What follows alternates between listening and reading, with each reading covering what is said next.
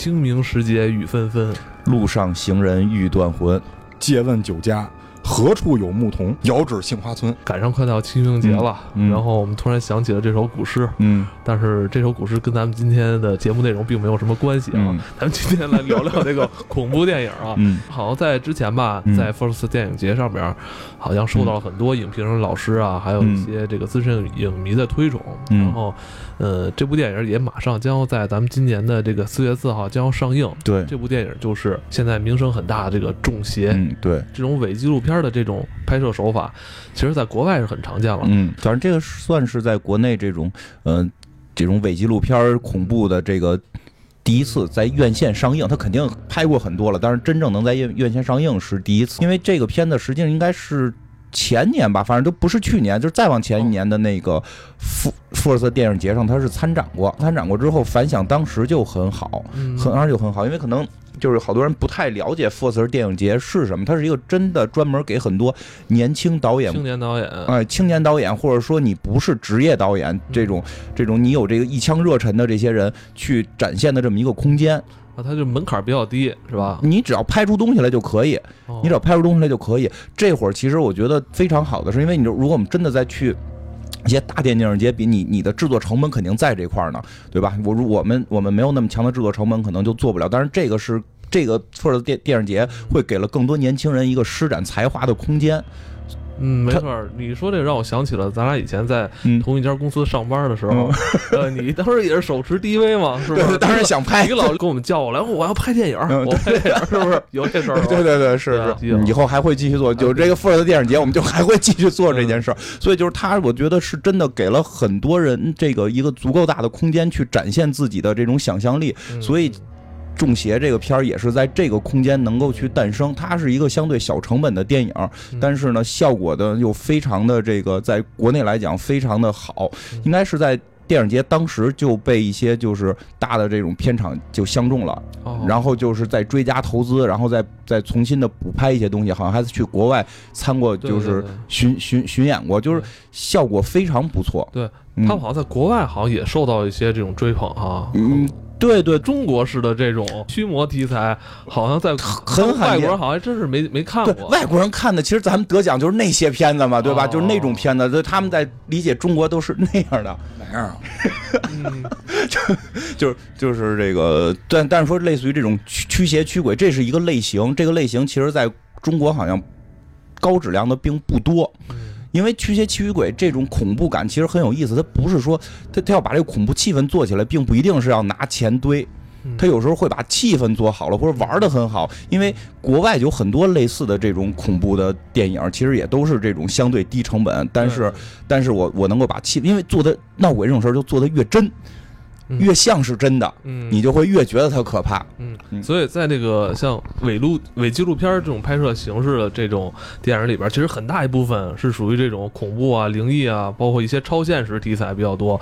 对。呃，但他你平时也比较喜欢钟爱看这类的哈，就是对，特别喜欢，因为小成本的，它呃虽然说对于经济上的投入要求并不多，嗯但是他对于脑力这个要求，对嗯，它对脑力要求特别高。然后我又特别偏爱这个小成本制作，嗯，因为我特别喜欢看这些就是制作方，呃，不管是导演也好，还是演员也好，他们如何去烘托这个影片的这种气氛，嗯然后能够打造出他们要求的那种效果。嗯嗯呃，我觉得钱多吧，就是以现在这个导演的水平来说，都没有差那么多啊。嗯就是说，只要钱多到一定程度，我觉得，呃，场景什么的都能拍出来。我觉得越是小成本，其实越能反映一个导演还有这个制作团队他们的一个水平。嗯，呃，在这个问题上，其实我是这么想的，我是这么考虑的，就是说，呃，并不是说导演真的说他不需要这些钱嗯。去拍电影，对。肯定是在这种环境下，它有一定局限性，嗯。那这时候就能更大的去发挥他的自己的这种想象力。对。年前我记得 iPhone 苹果不是出了一个嗯。拍了一个那个是是谁来着？陈可辛，啊，陈可辛导演不是给他们拍了用那个最他们最新款手机拍了一个电影吗？对对对。当时我我们这批就是我在公司的时候，我们全他妈就是心里特害怕，对，我们也是。我们啊都想说，领导说，哎，你看人家这个用一手机拍出来了，很多甲方也都跟我们提这个问题，啊。看人家就是用 iPhone 都能拍，然后啊，说以后咱们那拍片预算就别给那么多了吧，说适当减一下。然后后来呢，马上就是因为很多人我相信都遇到这个问题，嗯。所以就有人深挖了一下关于这个片儿的一个制作成本嗯，其实没有那么少。对，它可能是一种营销的噱头。对对对，有才华的导演能够越来越多被人挖掘到。对这个片子，并不是说让我们去看说，因为他也没有说去请什么这种。国宝级的演员，嗯对吧？对他都有，他还是有他青涩的地方。但是问题在于，你在这个过程中能够看到这个创作团队的这个才华的展现，这个是很了不起。而且他会，就像你刚才说的，他就是局限于现在的这个手头的这些环境，他能够把这东西最大化利用。嗯，为什么要用伪纪录片拍鬼片对吧？你为纪录片儿可能拍一些别的片儿就会稍微感觉，嗯困难一些，比如说超级英雄片儿啊，对吧？对对对对对哎，但我记着好像国外也有，就是说就是是生弩着上的，就是就是真是真是五毛特效，就是拍超级英雄片儿也有也有啊。嗯，比如环大西洋，对，对，是有一个，好像是专门有一个，后来还成立公司了。对啊。，那那公司是专门拍山寨片的。哦。然后大家看的还都津津乐道，比如就是那个什么，就之前不是有那什么狂蟒之灾嘛，完了他们就是弄成什么鳄鱼什么的，嗯完了这不是环太平洋嘛，他们变成环大西洋。对对对，我想起完之前上一个阿凡达，他们弄一个阿凡达大战铁血战士，全是那公司拍的。对对对，好像后来他们坚持了很久，对。他们坚持了很久，可能一开始也是真是因为资金不够啊，后来发现哎这这种玩法大家也有人喜欢。也也有人喜欢，嗯那就这么延续下去了。我呃今天就又说的有点远了，受到了相关部门的邀请，我已经提前看了这部嗯电影了，但是我今天就不能跟大家剧透了。对嗯我觉得这个电影害怕嘛？一害怕就是我就赶紧低头看手机，呃，同行也好，或者说是人家这些电影圈的一些那个影评人老师的在一起，因为我一直在注意大家有没有去你看捂脸这些，因为我看人都很淡定，你知道吗？我我我我就很我说，哎呀，我应该坐后边但是你作为一个同行，但你又不能展示出自己的这种胆怯啊，对对对，我但是我真的说实话，当天是看的时候还真是被吓到了。嗯，因为你比较会代入，那些老师可能正在想这篇文章该怎么写，你也没这压力，你也没有对对对，这压力，没错，你完全投入了。因为我投入完全是享受这个故事嘛。嗯，嗯，就说个大概，他说大概，嗯。其实这个故事可以跟大家讲讲，其实大概是一个很有中国特色或者中国这种驱鬼文化的这么一个片子吧，可能是现在中国很多这小城市的一个现状。嗯，嗯因为这个电影本身，它前面的一部分情节、故事内容交代的就是街访，嗯这种街访就是我拿着我摄像机，嗯，对对，你别说小城市了，像嗯白云观、雍和宫啊旁边都是。对，因为我想到的是国外也有这种驱驱魔的一些嗯这种传统，好像嗯现在是不是还聊过呢。嗯嗯，对，但但但是他们现在国外还有吗？他们很多时候是跟宗教搭上关系，是吧？现在都得是教会批准啊。哦，就是他们肯定还有，但是教会批准，因为他们毕竟还有一波特别信教的人。哦，他们要走这正规的宗教流程。嗯，对对对，反正就是我觉得这个东西就挺有意思的。我觉得也是，就是是真是假，这个我们没法去断定，对吧？我们觉得还是抱着科学态度可以去怀疑，嗯但是就是。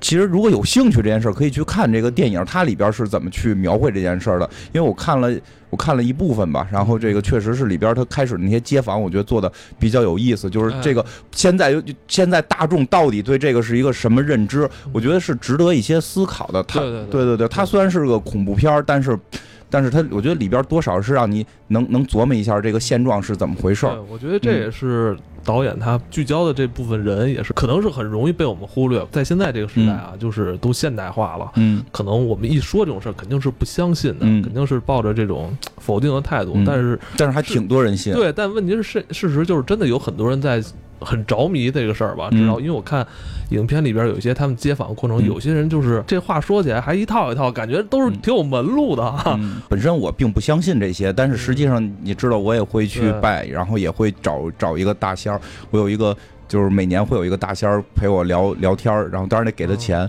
但哎是但你们家那个黄鼠狼那事儿呢？就是以前确实家里闹哄了，但是没有那么夸张了。说很多人家里边闹黄鼠狼，就什么人还被上身什么的，我们家并没有。你们家后来就是呃几顿鸡腿儿给解决了，对对对对，就是当我们家开始闹的时候，其实闹就是就是我们家住平房嘛，房上会不停的跑。不会是猫啊？呃，猫耗子应该应该不是吧？然后后来就是就有人说，就是你你给它鸡腿儿就行，然后就就就哦炖了那个鸡，然后我吃了一只哦一只腿儿，另一只腿儿又扔房顶了啊。那那那人可能在房顶上接着，对对，但就是说这东西真假的，大家这个嗯还真是你说它多少有点像是一个一个文化式的东西，就是大家还都总会有一点相信。这种仪式感在里边。本身你在完成这个仪式的时候，在你抛出这个鸡腿的时候，嗯是不是就已经有一定这种心理安慰和对心理暗示？对，因为我就说我我不信算命的，但是我差不多每年要去算。我其实觉得那个就是仪式，我需要的那个是仪式感，我需要的是那个人给我的心理暗示，我需要的是那个、哦那个所谓大师给我的心理安慰。我我觉得他们现在也非常懂行，他也不会给你就是说来什么你往南墙走什么这种，他也不他就是玩个心理暗示，然后暗示你，然后让你更有自信。嗯我我开始逐渐了解你了，因为刚才咱们上楼的时候，你说你生活成本比较高，我现在终于知道来源都是什么了。哦我说这个东西你就别把它当真理，就是你把它当成一种文化去了解，嗯然后去慢慢的给给自己一些好的这种对吧暗示什么的都都可以。对我需需要是暗示，因为我算过，就是我看心理医生一次是两千，我看那个是六百，就是 我拿那个当心理医生看。所谓的像算命嗯啊、什么算卦那些路边摆摊儿那些人，甚至有些是偷拍的。嗯那些大仙儿就是说那话，就是我就是给你们一种心理暗示，然后我说的一些的事儿其实是大概率的事儿，嗯。但这种概率其实是肯定很多人都会这种碰到的。嗯，它其实可能也是有一些心理学的这种内容。对对，其实本身算命在原来这个这个在算就是民国那会儿是江湖嘛，这、啊这个江湖从叫什么江湖丛谈吧，是有这么本书里边专门，江应该我记得没错，应该是连老写的。对然后它里边就讲到了很多关于算命这些事儿，其实基本上是玩心理，嗯，基本上是玩心理的。而且那本书挺厉害的，嗯那本书就是说，呃，你把它都读过一遍之后，好多那种社交关系、人为人为处事，你能就是学到好多。你你看完了吗？我没看完，就是还是有点生涩，包括我觉得好像看到最后有点厚黑的东西。我跟你说，我我前两天刚经历过这事儿，就是我们有一甲方，啊然后不是你你是说哪事儿？是是就跟算命什么的有关的，对哦对，就是我好像听你说过这个。是吗？就是我们有一甲方，然后那个他们要出一个，我是谁不说了啊，但是你估计也能听出来，哦就是他们出了一个新的号段，就是咱们以前，嗯，就是他出了一新的号段，没事儿没事儿。然后这是他们自己甲方要求的，嗯就是说那个因为这个号段呢，它比较吉利，啊，因为是六比较多明白。啊，对。然后就是说，那我们既然这样的话，我们要符合这中国传统啊，我们得嗯告诉大家这个号段很吉利啊。嗯于是呢，就是一般我们发稿都是自己写嘛，对吧？然后做一些素材都是自己写，他们自己要求说让我们找一风水大师，不是然，后他是很正式的跟你说，很正式的，就是很严肃吧？很严肃没没有说私底下跟你开玩笑，没有，就是必须上纲上线，因为是在开会的时候说这件事儿，就是说你们要找一个命理师，或者找这种懂风水的，或者懂这种命理学的这种，然后来帮我们写这篇文章，嗯，然后并且我们要真的要发出去。然后后来我也是，就是找了好多家儿吧，然后人家都不愿意发这个，就也都不愿意写。虽然是有偿的，但是人不愿意写，为什么？是吗？对我后来分析了一下，重赏之下必有勇夫啊，都都抬高点价嘛，不认字儿，不是不认字儿，是我他 人家没说原因啊，我哦这只是我自己分析的啊，就是他们觉得这个东西一旦我写了以后，嗯，然后呢，我这个东西就等于摆到明面上了，那么质疑我的人就会变多，然后他就导致没饭吃了。我我我觉得不是没饭吃，是他们业界可能会互相 diss。对，因为因为我以前看过一个采访特别逗，就是那个算就是那个算名字，说说你叫什么名儿，然后这个大师咔给你写，哎这几个名儿行，然后这这个这个采访这边记者挺神，拿着这几个大师算好的名儿去下一家算，说哎我给孩子起了这几个名儿，你看行不行？大师你这名儿不行，我再给你起几个名儿，因为买他名儿要花钱嘛，就是他也怕业界之内有争斗。看来这同行之间都不团结，是吧？啊都不团结咱咱们还是说回来啊，嗯咱们说这部电影，伪纪录片其实契合的题材最好的就是恐怖题材，嗯，因为这天然契合。因为恐怖题材说白了是我们在生活中并不常见的，嗯这是非常少见的一种情况。嗯那么我们大家看这个恐怖片，大部分也是为了找刺激。那么伪纪录片它有一个先天的优势是什么呢？就是它让人觉得这是真的，因为你的拍片格式就在这儿，嗯你是纪录片。只是说，呃，说句古话不是也不算古话吧，就是说句通俗点的话，我们电影最早诞生的那些片儿，严格意义上从内容上来看，全部都是纪录片儿。嗯，比如说《工厂大门》《火车进站》这些，严格来说全部都是纪录片儿。都是为了记录影像哈，对为了记录当时这么一个状况出来。，对，所以纪录片儿它的意义，严格来说，它是把我们从印刷文化转移到了影视文化。嗯就是印刷文化说白了，我们要想进步，我们必须要一个一个台阶儿上，咱不能直接跨到二楼。嗯所以呢，这些呃以前前人留下的一些经验也好，还是一些内容也好，都是被印刷的这些东西，印刷印刷物记录下来我。明白，它嗯，拍摄的意义更多是在于留存哈，对，留存和记录。作为一个资料留存。包括我们现在很多科学家做的那些实验，他们全部都用影像去记录工作流程，因为更直观，对它比文字更直观，嗯所以呢，就导致这个纪录片被大家默认为它都是真事儿。嗯但是这里边就有一个问题，它对于拍纪录片的要求是很高的，嗯，就是尽量少的夹带私货，因为人没有全知全能的，他没有绝对客观，只有相对客观，嗯所以呢，就要求制作这个纪录片的人要尽量少的去夹带私货。嗯所以呢，伪纪录片正是利用了纪录片这种特点，嗯然后它一上来让人觉得 OK，这是一个纪录片的格式，那我默认这些都是真的。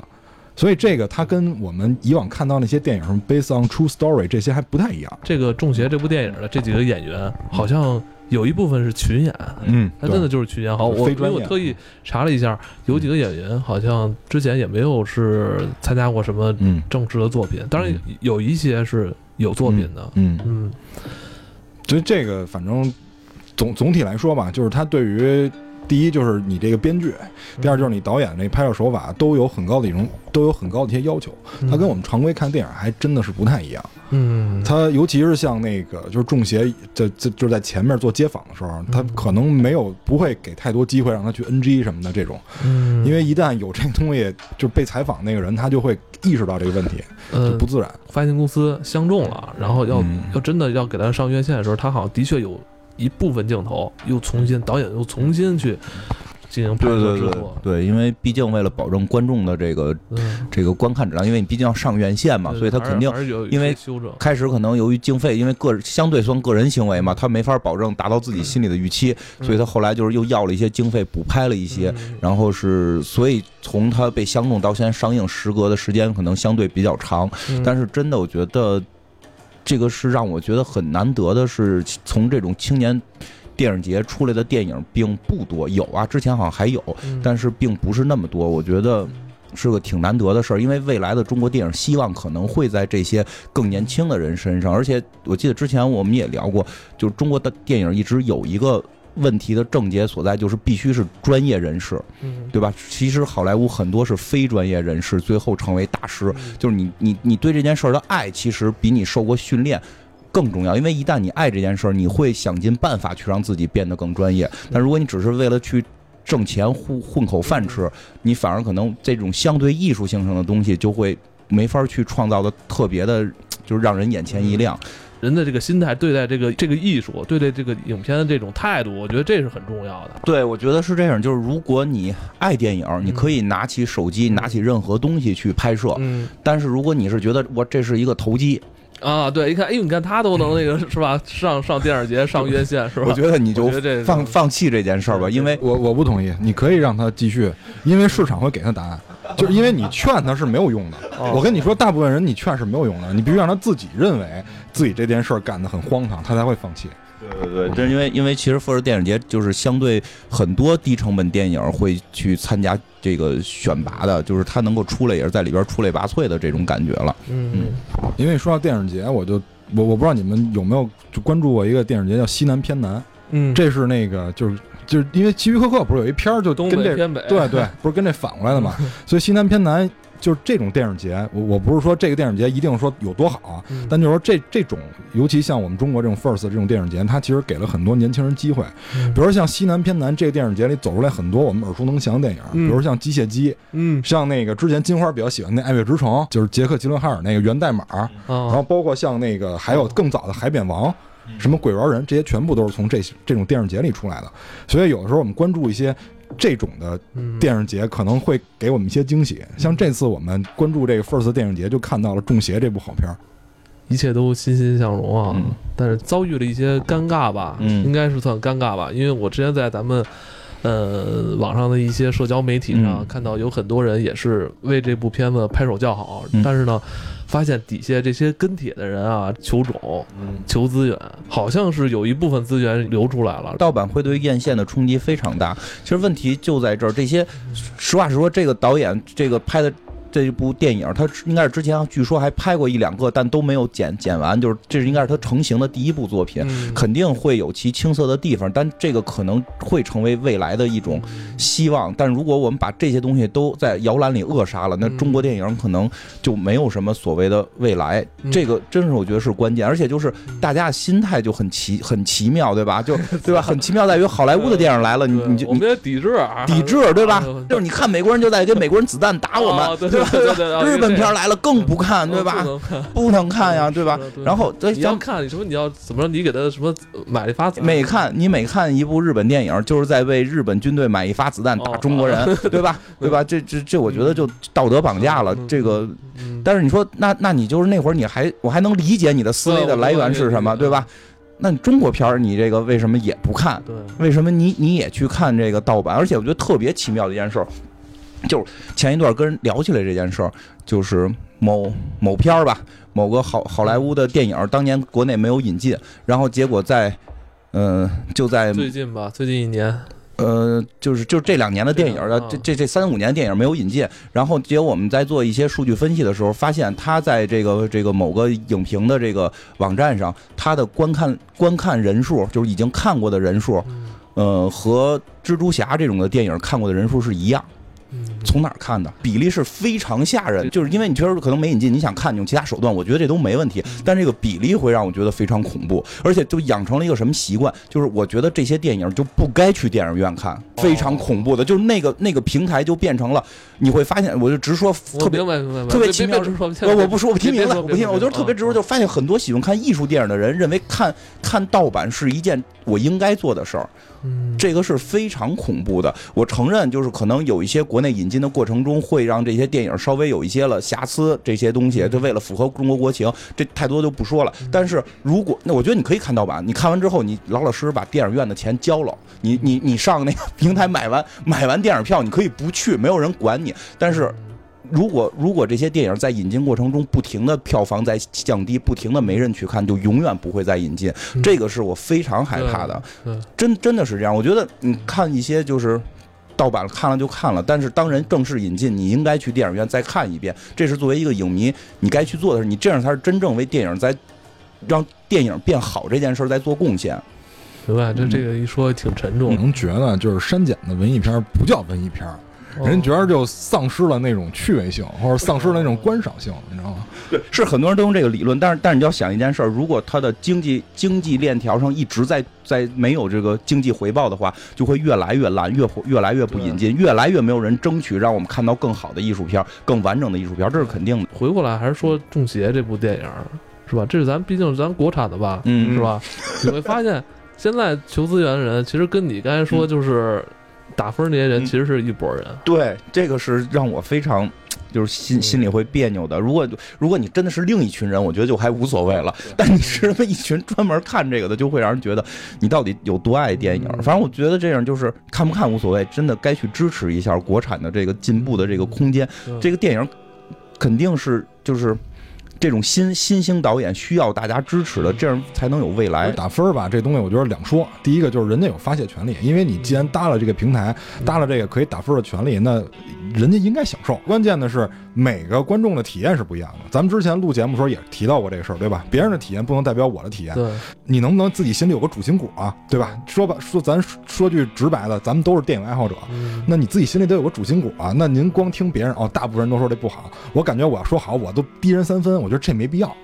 这个我觉得没必要。哎，这事儿最可怕在哪儿？嗯就是这个片儿啊，如果就是大家都觉得不好看，你打了五星，底下有人骂你，你还懂吗？嗯你还是傻逼吗？对吧？就我觉得在这特别可怕。很多时候，大家是群众里边有一部分人是想找一种认同感，就是我必须要跟他们一样，反正就是咱们大家心里都有都有点数吧。最终还是希望就是这样小成本的恐怖电影。说实话，题材啊挺敏感的啊。嗯我觉得如果现在咱国家能开这个口子，能让这种题材的上院线，就很不容易，真的他这很不容易。个他这个题材选的非常接地气，对，他不是说什么神了鬼了的，嗯这个是一个非常接地气的这个题材。对，嗯所以我觉得是挺好的一个故事。完了没错。如果这个片子真的不受欢迎，它票房不好，那我觉得那无所谓。但如果是因为什么之前的盗版啊这种事儿哦影响它，我觉得非常可惜。确实是，确实是。应该让市场正式的去检验这部电影的好与坏，而不是因为盗版这件事儿去彻底打击。同时也希望排片儿这边儿是吧？因为排片儿现在好像也是一个 挺敏感哈 一个事儿啊，太敏感了，都不能提啊。也希望院线能给咱们这些国产的小成本、小制作电影，对给他们一些机会给他们一些空间嘛，让他对，们没错。三四月真的是一个排片很紧张的一个时间段。嗯，对对对，真的是有有有有有有爱好，其实过两年我们可以试试。嗯，嗯，咱咱们也拍一这个吧，嗯，咱们咱们拍办公室故事，好吧也可以办公室故事，拍一个什么色情的也可以。超超时超时。咱今天这集的上半部分就先告一段落吧。反正这个清明节四月四号中邪，好吧可？以可以支持一下，确实还是不错的。嗯嗯，好吧，那今天咱们上半部分就聊到这里，中邪，然后咱们接下来下半部分聊一下布莱尔女巫。这是一个已经经过市场检验的伪纪录片风格电影啊。之前啊，就是好像国外也有伪纪录片拍摄风格的这种很多。很多，很多，嗯，但是我对这个这种类型题材的电影的认知啊，嗯。第一部就是这部一九九九年上映的《布莱尔女巫》对。这部电影。然后接下来还有很多跟风的，你像这布莱尔女巫，嗯，你之前不是告诉我还翻拍过吗？我一开始不知道翻拍过，好像是在前两年吧。就是一四年的时候是第二集，哦，就是是是布莱尔女巫的第二集，然后还据说他们还签了第三集，嗯。叫什么死亡之书还是叫什么阴影之书？哦，但是第三集你你集说那是游不是游戏，好像是叫那名吧？不不是游戏是电影是吗，就是已经开始要启动了，但是后来可能资方没有到位，哦。就是一直没有就开机，一直没有开机拍这个，所以现在布莱尔女巫严格来说只有两部，嗯，一个是九九年的，一个是一几年的。我我记得第二部是不是好像就不是一个特别伪纪录片的一个伪纪录片，就好好像没有没有一，我觉得没有一那么伪吧。对对，一一是相当伪，一的一的那个画面比例都还是四比三的。对对对四比三的，对一，我觉得是特别感觉粗制滥造，因为嗯因为是这样，一的那会儿那会儿吧，我还正是就是特别关注这些电影的那个那个年代，就是听说美国，因为我当年听到的消息是这样啊，就是说。啊你先说你的。我先说，我听到消息就是说啊，有有有一帮人上在美国上山，然后这个就是真的新闻报道，新闻报道，一堆美国人在山上一个小木屋里发了一盘录像带，然然后他们就拿回来看，然后发现我操，这录像带是他们一个记录了一个真的在这个这个里边发生的事情，但是从头到尾没看见鬼，光看一堆人瞎逼叫，然后这个就就把这个给暴露了，暴露之后，这个有影院不是有这个片方就觉得，哎，这个我们可以拿着放一下，然后就放了，然后就就根本不知道是谁拍的，然后就放了之后就挣了特别多的钱，然后成为了一个什么什么这种神话，然后后来好多人就都这个上山去找有没有录像带。啊，这是我最早听的版本啊，但后来实际情况不是这样，但是我最早听的版本是这样。比如说当年啊，当年真是传言特多啊。传言特别多，一问就是低头就是，哎，你知道那个布莱尔女巫吗？我操！我觉得他们一定没看见前面那石门那标，我那会儿胆儿还挺大的。嗯，哎，窗口调特小是吧？啊不不用，我记着我特别着迷日本的恐怖片儿，当时可能也岁数也不大吧，不是特别容易能进入到他那个哦那，个剧情里边。就是你比较容易出戏，对，因为那会儿我觉得看咱们家里的电视都是纪录片儿，所以我对他这个感觉就没有超脱于我的这个生活。咱们现在的画质啊，咱们现在画质基本上显示器或者说电视吧，要至少是幺零八零的，嗯，这至少的。嗯所以呢，你在看那个就是还原 DV 那种画质的效果的时候，你首先你会有年代感，嗯第二你会有那种临场感，这是最关键的。嗯就跟好多。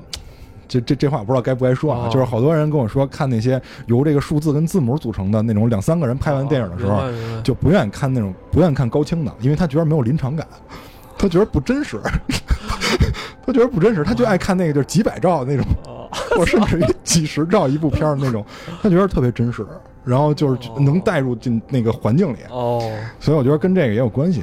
嗯。然后呢，除了这个布莱尔以外，因为布莱尔是那个手持 DV 视角拍摄的，嗯然后后来呢，这个伪纪录片儿进入到了一个多元化时代，就是手持 DV 这个风格呢也保持了。比如说像这个你上回说的那个死亡录像带，就是西班牙那个，死亡录像，对，死亡录像那个也拍了很多集。然后还有一些变相的呃伪纪录片的这种，比如像这个《鬼影实录》，它是以这个监控视角。以监控视角去拍的，然后呢，还后边就是再做呢，就会有些大制作，比如我们之前聊这个科洛佛，虽然它是一个伪纪录片，然后同时是一个手持 DV 视角，但是它在这里面加入了大量的调度，嗯然后加入了很多的这种视觉特效，然后把这个片儿又包装的非常不错，又有别于这些。呃，女巫布莱尔这种低成本的这种伪纪录片儿，然后等于又把这个伪纪录片的风格又往上拔了一块儿，等于它又能伪纪录片儿，然后又能商业，所以就是这个大概这是大概的一个就是演演变过程吧。然后后边呃还有一个我想说的就是更特殊，它是用那个。我不知道你们有没有玩过那种，嗯就是视频对话，就是 Skype 那种视频对话，不知道你们有没有玩过？嗯就是在电脑上那种，就需要摄像头的。呃，一四年有一个片儿是，就是这个片儿完全是电脑的录屏去拍的，就是几个人在用视频聊天儿，那个叫解除好友，叫哦 un unfriended，呃你是说嗯就是用那个电脑上那个摄像头窗口是吧？都都不是摄像头，是录屏，就直接录电脑屏幕。哦，就是它实际上是整个是一帮人在用 Skype 然后玩视频通话发生的一件灵异的故事。哦，我你每天都在看什么电影儿？这么奇怪的东西。对我自己都怀疑我自己。哦、我的人，我觉得你是你，你一直有一个这个小成本电影梦，是吧？对，一直都有，一直都有。是你给我十亿，我不拍，当然也没人给我，哦 你就你就得给我一百万以内的，比如五十万、八十万，我结果你就我愿意拍卷了跑了？五十八十跑不了，五十八十跑不了。嗯反反正就是说，这个伪纪录片风格被大家现在玩的开始多元化了，不是说非得咱们手持 DV 或者手持一个破录像机去拍才叫伪纪录片风格，这这种风格越越来越多，而且我们刚才提的很多的这种伪纪录片全部都是恐怖题材的，嗯就是他为了。就是他为了给你一个错觉，就是啊，既然我是纪伪纪录片，那一定是真的，然后你们大家都来相信我。因为当时像金花说那个那个那那个版本我也听过，就是因为那会儿我我是上学的嘛，后来那个就是大家我们那时候也闲得慌，完说咱们去哪个林树林子里练胆儿吧。然后突然一同学说说你丫别去，你你们别别他妈去，你没看过布莱尔吗？你没看那帮人怎么死的吗？然后后来跟我说说那是一真事儿。然后后来呢，就是在前段时间啊，因为我又看那个《女巫布莱尔二》嘛。然后我突然找着一份年表，愣有人把那个女巫布莱尔编出一份年表来，就是从这个十九世纪这个女巫布莱尔的这个诞生，她这个女巫布莱尔到底是谁？然后找到了这个人，然后说这个女巫布莱尔为什么会变成这样？就一般都是那种古代那种老女人，然后被被被杀害，被尤其是被冤死，完了这个魂魄又怎么着？完了变成一个女巫，然后就是残害儿童，然后积攒怨灵，然后吸引这些就是缺心眼儿的人去她那玩儿，完了就是把那帮人都杀死，然后最后说就是这个女巫布莱尔一，因为是三个主人公嘛，嗯然后这三个主主人公就是在这个树林里面就是迷失了，或者说失踪了以后，还美国还派了大量的军方去当地去调查。嗯反正我发现了这这份年表，我看编的是挺圆乎的，是吧？但是这份年表跟《女巫布莱尔二》是有冲突的，哦，因为这个一是九九年的上映的片儿，嗯然后但是呢，我们看片头有水印儿，就是说这个片儿，就是说这个袋子是在这个九五年的时候，在这个叫什么黑山森林里面发现的，就是在影片的一开始。对，你看这个，这不是写着吗？消失在美国马里兰州，对，然后这是九四年发现的，森林里。对哦，他等于是九四年发现了这盘录像带，有人发现录这盘录像带。对一年之后，有人找到了他留下的录像。对，也就是说九五年的时候，有人在马里兰找到这份录像，嗯他们所处的这个地区就叫做黑山森林。然后呢，在第二部的时候呢，第二部的时候，就是我们大家如果看过的人应该知道，其实这个一里边的女主人公是二里边男主人公的姐姐，她是为了去找自己的姐姐，她不信这个自己姐姐就这么消失了，就是一个呃认死理儿的人，呃真理斗士吧。然后她也要去这个。这个森林里面去探寻她姐姐，但是在二的那个片头里面写的，就直接蹦到一几年了，直接蹦到一四年了，呃呃，几几意思？就是二零一四。二零一四。二零一四，就是一上来也是别人上传那段录像，这段录像是在那个小木屋里的录像，然后他看到了这个录像，他认为他姐姐没死，他觉得这个画面里面有一个镜头，那个那个里边出现那个女人是他的姐姐，所以他才不死心，他要去这个森林里面去探探寻，但是年份就对不上了，因为在这个就是在我看到那份年表里，零六年的时候他们就发现了这三个人的尸体，嗯。但是就是一四年的时候，这个第二部上映的时候，他们又说我又看到了我姐姐活着，所以这就是有点矛盾。嗯我觉得这不如这个丁丁老师做那克洛佛圆的那谎圆的好。嗯，我觉得咱们就是咱别跟他那走了，我觉得那可能都是野史吧。，对，有可能都说有可能是野史那个别人编的嘛，别人编的嗯。咱们就是我这部电影可能很多新的，嗯，可能一些年轻的朋友可嗯能还没看过。对对对，咱们跟他给他剧透一下就吧。大概这这这算不上剧透说剧透我，特别开心。那二十二十年了，啊！二十年不行，这个只要是是是是他没看，我就就你别管 二百年前也不行。反正二十年的一个片儿了，就是讲的大概的意思啊，就是三个三个人要年去轻有为的青年，对对对对，有志之士吧，呃，探寻女巫布莱尔，因为这女巫布莱尔呢，一直是一个相当于就是传说，嗯。然后他们就想探寻看这件事儿到底是不是真的。嗯。啊，这这都都是认死理儿的人，嗯。于是呢，他们就去了马里兰州。去这个镇子里面去探寻这个女巫，嗯。在探寻这个女巫之前呢，他们在镇子上先问了一些人有没有人知道这个传说，嗯。然后大家表示都知道，嗯。然后有的人说这是一个呃什么不知道，然后有的人说这个我啊我知道这怎么怎么回事，完说的头头是道的，完了最可怕的是。他采访了一个女的，这个女的，我觉得她面相已经非常像女巫了。这个女的叫玛丽，嗯哎，对，就是在这个人后边，哦，在，在在这个人往后，有有一个长得非常像女巫的女性，还跟他们描述我说这这个布莱尔女巫说我见过啊，什么大长毛，完了这个穿着一个羊毛的披肩，完了怎么着怎么着，完了反正说很瘆得慌。然后人就问那你怎么看出来是一女的？他说她就是外形看起来像女的。嗯然后这时候我其实是对那个人有怀疑的，嗯我其实一直对那个人是有怀疑的。后来他们就进树林了，进树林以后以后就发生了很多这个奇怪的事儿，比如说他们在露营以后。发现这个树杈上绑有一些小的那种十字架，就是有点像咱们中文汉字那个文文字的那个文字，就是绑成那种树杈。然后呢，他们就觉得这个很很奇怪，是不是有人跟我开玩笑啊？因为这个别人也能编嘛，对吧？不一定光是女巫能编，别人也能编嘛。嗯，但是他们呢就觉得这个无所谓，咱们就接着往里走。接着往里走呢，他们发现有一个小的那种石冢，就有点像堆篝火堆起来那个小的石头包。他们发现了一个那个东西，然后于是呢又选择在那个旁边露营。结果呢，第二天又发现这个东西又被就被拆掉了，就是这这石头开始就是散在地上，就发生了很多这种奇怪的事儿。嗯然后同时他们还就是过什么小溪什么的，还把什么地图弄丢了，所以他们等想回去的时候，已经发现回不去了，就是完全迷失在这个树林里了。然后最后呢，他们突然看到这个树林里有一个小屋。反正一般人，我觉得现在啊，因为咱们看很多恐怖片，咱们如果在树林里发现小屋，咱肯定不会进去。啊，白天的话可以进去，你就不玩吃鸡，所以你不进去，都是要进屋先搜集装备。这个就是不太理解为什么要进屋啊。哦就是我真是劝大家看完这个之后对，你是开车，你是不进？我不进我不进我我就一定要进。我劝大家看完这个之后，还是看一眼那个，就是在找一下网上那个 C No 的那个恐怖片儿。哦，就是一定能够保证你的人身安全，就记这种情况一定 say no 不进。不是你进之前先拿板砖给他妈玻璃全他妈啊啦！哎，你说这也特对，就是哦就是那天我有人问我，就说哦如果特恐怖地儿，你被迫要进去怎么办？第一件事儿物理破坏，对，你一定要物理破坏这些东西。嗯 然后从从这个玄学角度讲，你可以破坏了它的风水，没准鬼就不出来了。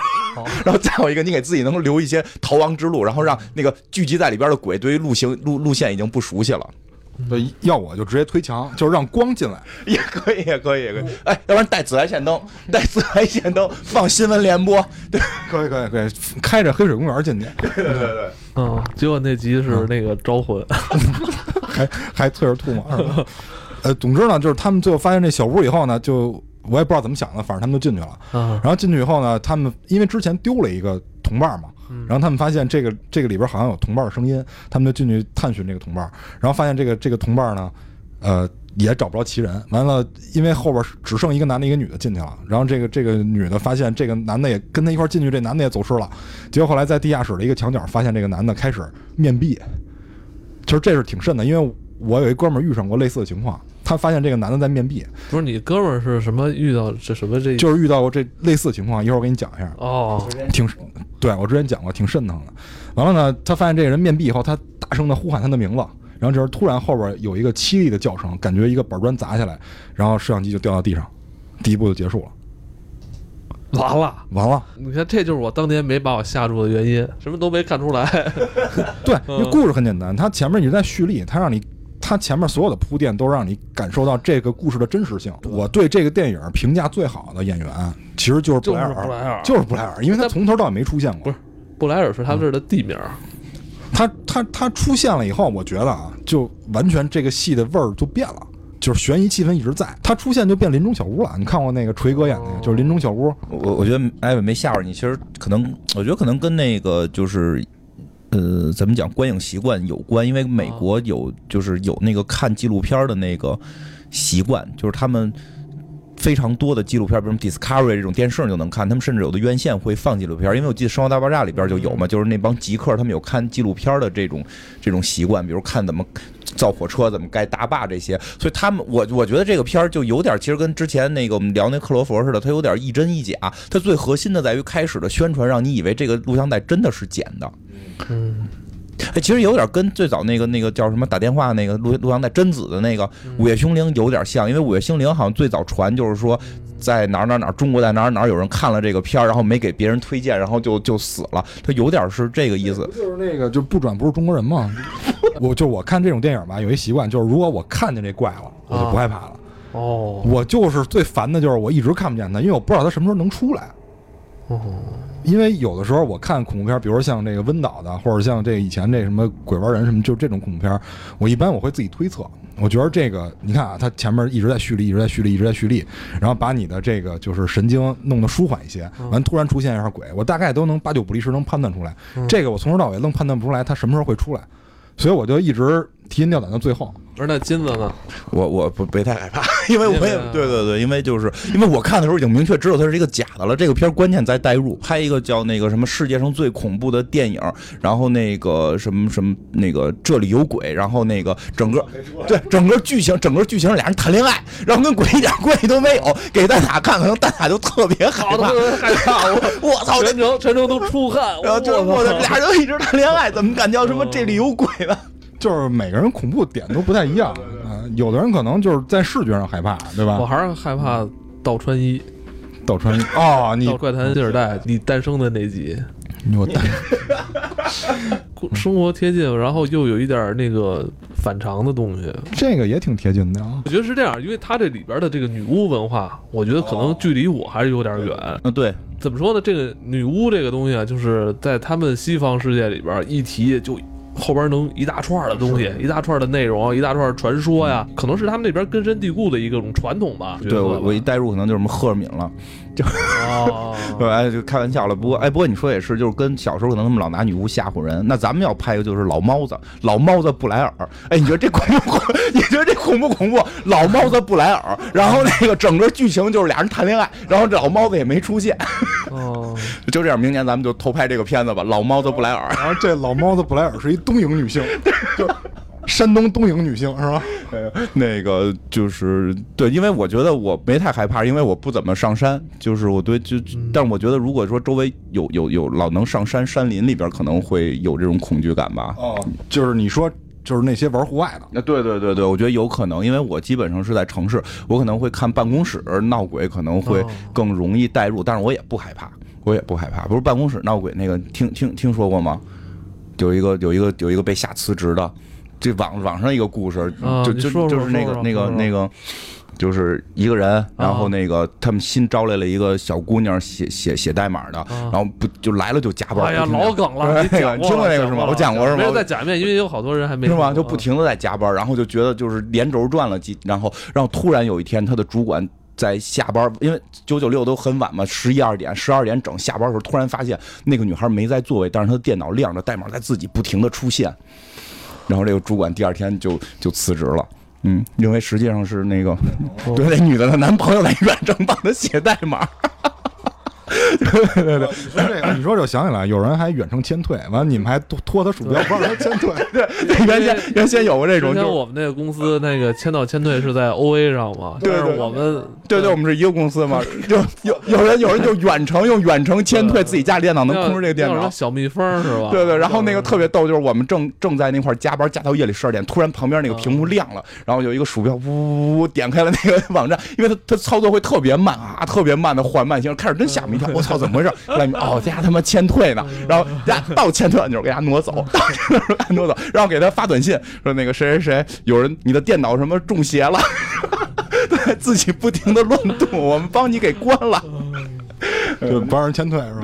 那我那我把我刚才说那补充一下，啊就是我刚才说那个，我跟你说这个东西是特吓人。我一哥们儿也是，我之前跟我一块儿开公司那哥们儿，然后我们那天也是投标，都到晚上凌晨十二点以后了。嗯后来那哥们儿回去，他在那个就是阜成门那边住，嗯那边有好多那种小胡同，他就在那个胡同大院里住。嗯然后那天呢，就是回去以后，他那灯光特别昏暗，他是那种老式的路灯，不像咱们现在那个流明特别特别大，他那种老的黄色特别昏暗的路灯，所以他能照明的区域特别有限。嗯他从那个他回家以后得得在一拐弯那儿才能回家，他得路过一拐弯才能回家。那天他背着包刚一拐弯，看见一穿白裙子的小姑娘，就是脸跟墙大概也就剩一公分，嗯就是面壁。完那哥们儿，我觉得这哥们儿胆儿就算够大的了，这要我马上就跑，绝对马上就跑。哦，而且最关键是那个灯只照了小姑娘照了一半儿，就只照了上半身。你想，它是一个光晕，一个光圈儿，只把小姑娘上半身照了，等于下半身是黑的，然后白裙子，一小姑娘，面壁就一公分。然后我这哥们儿，后来呢？我这哥们儿当时我觉得他已经相当愣了，完哥们儿直接过来了。他说：“我当时问他我说你为什么要过去？”他说：“如果我不过去，我今儿一晚上肯定睡不着。”他说：“我要过去了，吓我也就吓这么一会儿。”我说：“行，你丫是汉子。”我说去了以后，他说：“他说那个你你你是谁呀、然后嗯我就纳闷他为什么问这个问题。然后小姑娘说：“说我我住在哪儿哪儿哪儿就嗯也是在这胡同呢。”啊，然后他说：“你你为什么在那儿站着？”嗯他说：“因为我那个作业没写完，我爸让我罚站。”然后我那哥们儿当时就疯了，说：“我说你爸罚让你罚站，我觉得没让你吓唬我要人。我跟你说，下次要这样的话，你就你就逮他一下，你知道吗？你你他妈逮他一下，要我我就我说我发现他，我先他妈躲起来，你不是拐角处，我先躲起来，我都观察。我说孙子，你丫他妈不动是吧？你丫看墙是吧？我他妈我住，我看他妈哎，谁他妈能下去？我说这时候你真不能怂，你知道吗？哎，不过胡同是有时候晚上走胡同会挺害怕。他那个灯光是这样，它那个大电线杆子，完了灯泡还挺靠得上的，然后你这个人啊走过去影子会变化，对，从长到短。对没错走这种路灯的时候，我嗯老是注意自己的影子。细长轨，对，当我的影子快缩小的时候，赶紧要跑到下一个路灯，赶紧再照着我，不能永远都不能呃把自己身处在这黑暗之中。反正就就反正我跟我们家胡同里遇见过好多这种特别逗的事儿，就是经常我记得那会儿我朋你翻我朋友圈还能看见，比如我回家经常会在就是胡同里边正中心看到一个旅行箱，什么都没有。其实这件事儿挺你细琢磨挺深，夜里。一点到两点之间，昏暗的灯光下的小胡同里，一个人都没有这。他妈胆儿都太小了。正不是他说那个一个女孩儿，我还可以接受你，你一箱子就把你你琢磨，你琢磨，你琢磨，你这是不能琢磨。就正中心有一你这人给拉走不就完了吗？我没没拉，就是我 谁知道里头是什么呀？这对吧？不是有鬼？你想想什么东西能往旅行箱里放胆儿太放？小了，胆儿太小了，胆儿太小了。有几缕青丝 露出了，是吧？嗯，对，就其实很多时候是人吓人，因为说实话，伪纪录片就是玩人吓人嘛。因为之前我跟朋友们玩过一回人吓人，就是那个那会儿我们在上海的时候，嗯马马哥呢，就是上次来那马哥啊，他他他那你个父亲，哪儿啊？你怎么也有这句啊？反正就那会儿，就是他跟一个朋朋友在一块儿住嘛，一个就是什么合租一个女孩，他们俩天天玩电脑，然后马哥老吓唬那女孩儿，就就是天天吓唬她，就闹鬼的事儿吓唬她。女孩胆儿特小，就问我怎么办。我说那我给你出一主意，咱们吓唬她。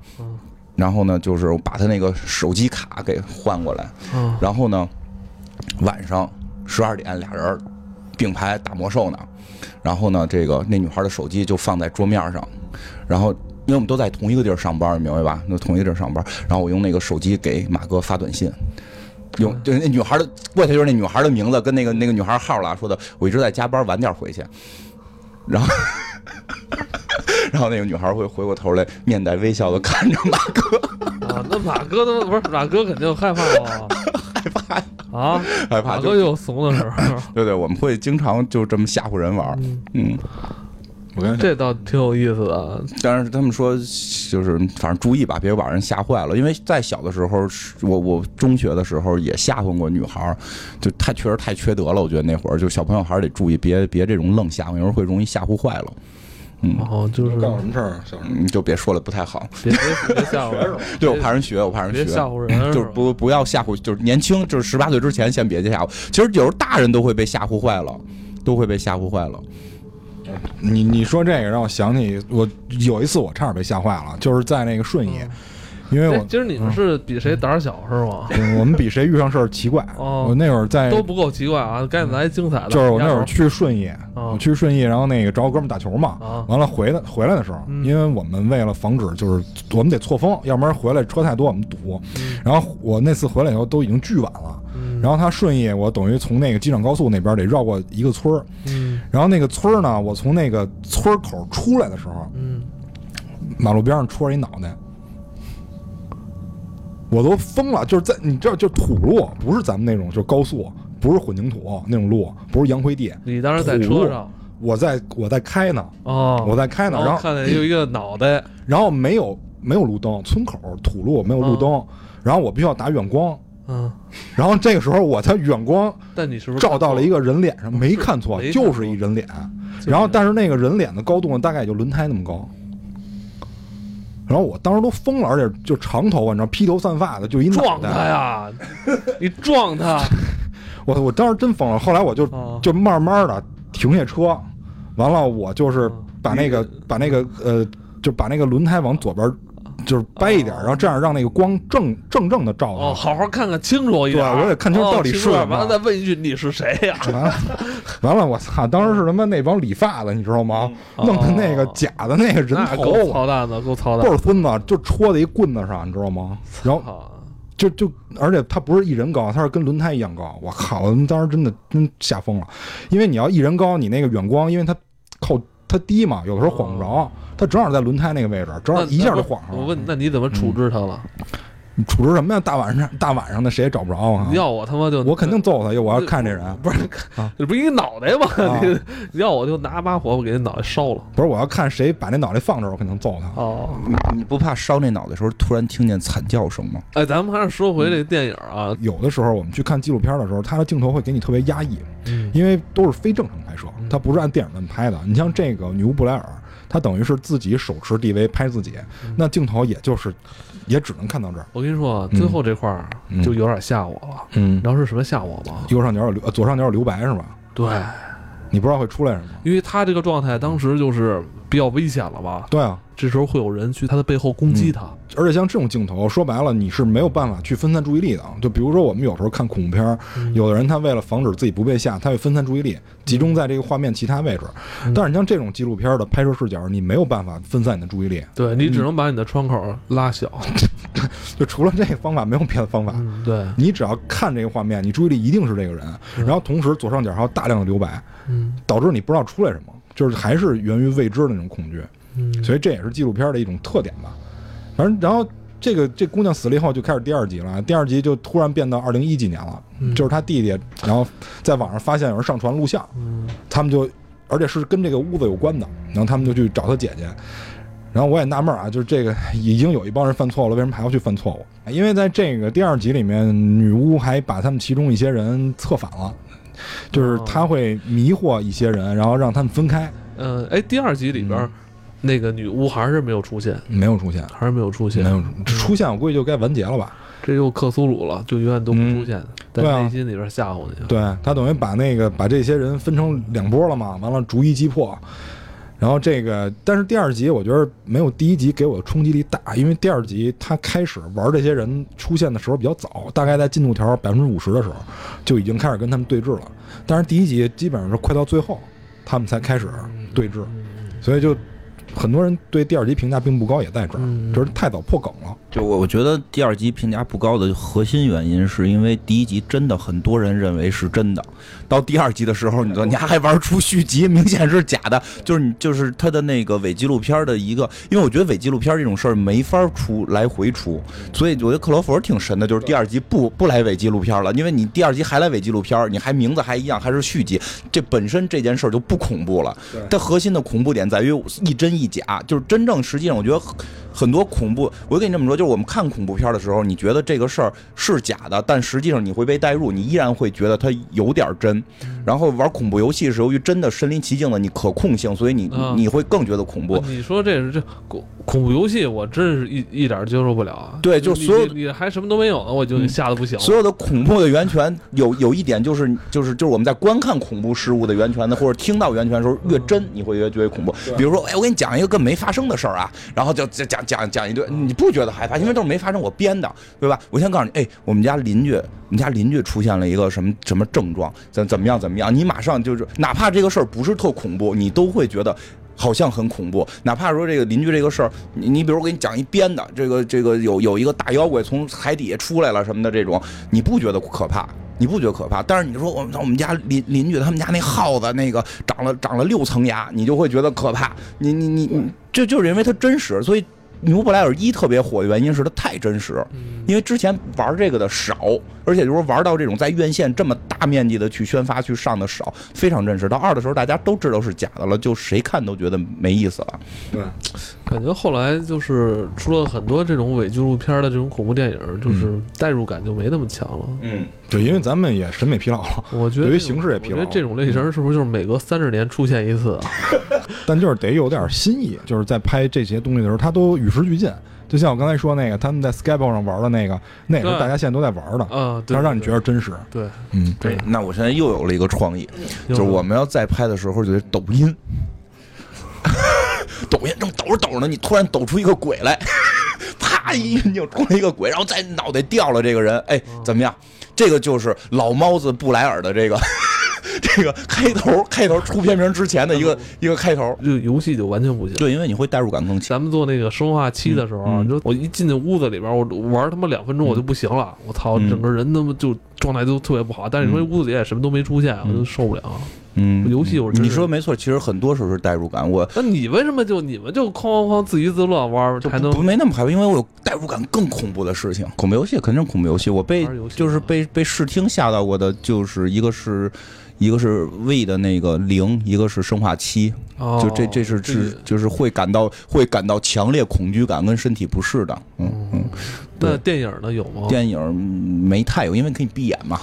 你可以闭眼堵耳朵，大喊什么蛤蟆蛤蟆就不听不听蛤蟆念经因为游戏你不光看，你还要操作，对你反你你应呢必须要逼着你走下去，是是这样，哎你没法逃避你没法逃避这个，就是电影会想办法让自己注意力分散一下去逃避。在这块儿的神经元会不一样，有些人可能会是惰性强一些，有人就更加敏敏敏感一些。嗯我反正我是游戏对我没事儿，我啊对游戏游无感，戏没事儿。我对游戏无感，因为我能哦。操作。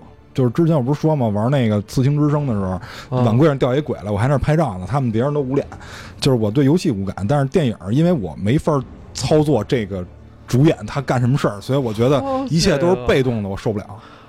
哦就我比较有那种叫什么自由意志啊，就我是一个自由意志感很强的人，哦所以我觉得游戏没事儿。这样，我回头可以研究一下你们，你们可是 特两个不一样特殊人群啊。不就是其实有时候会听人家给你讲一个跟你相关的鬼故事，就是不是鬼故事，恐怖的事情会比较嗯，会会反应会更大一些吧。哦，嗯。讲故事是吧？啊，对对对。我，觉，确确实是有的时候，尤其听那些有声小说的时候，呃那个我觉得还就是就是那个到朋友朋友给你讲的时候，哦。就是他发生的事儿的时候，这种哦。有时候会更觉得恐怖一点。哦，因为因为因为你会确定你朋友为什么要骗你，就是就是你会你觉得他至少你会默认他不会骗你，所以这件事儿的真实性会感觉更你觉得。就是说有朋友、同事、邻居嗯，越近的人，这种关系层级的，就嗯你的代入感会强很多。对对，会强一点因为他不，他理论上不不该骗你。你比如听一个有声恐怖小说，从来没害怕过，就除了他那种啊尖尖叫一下吓唬你以外，这个我我看我看《五月星灵》最害怕的是，因为周围人不停的在叫，那会儿我们好多人一起看，不停的周围人在叫，吓得我一惊一乍的，就 就就贞子出来出来吧，你拿一电视对着他不就完了吗？哦来回爬呗，就 两部恐怖片吧，都是以这种伪纪录片拍摄形式出现的。一部就是将要在四月四号上映的这个《中邪》，嗯还一部一个老电影了啊，嗯也算是现代这个伪纪录片拍摄手法的一个很重要的嗯一个里程碑式的电影，就是《布莱尔女巫》。今天就到这里，嗯，这期应该是加播啊，拜拜。拜拜。拜拜。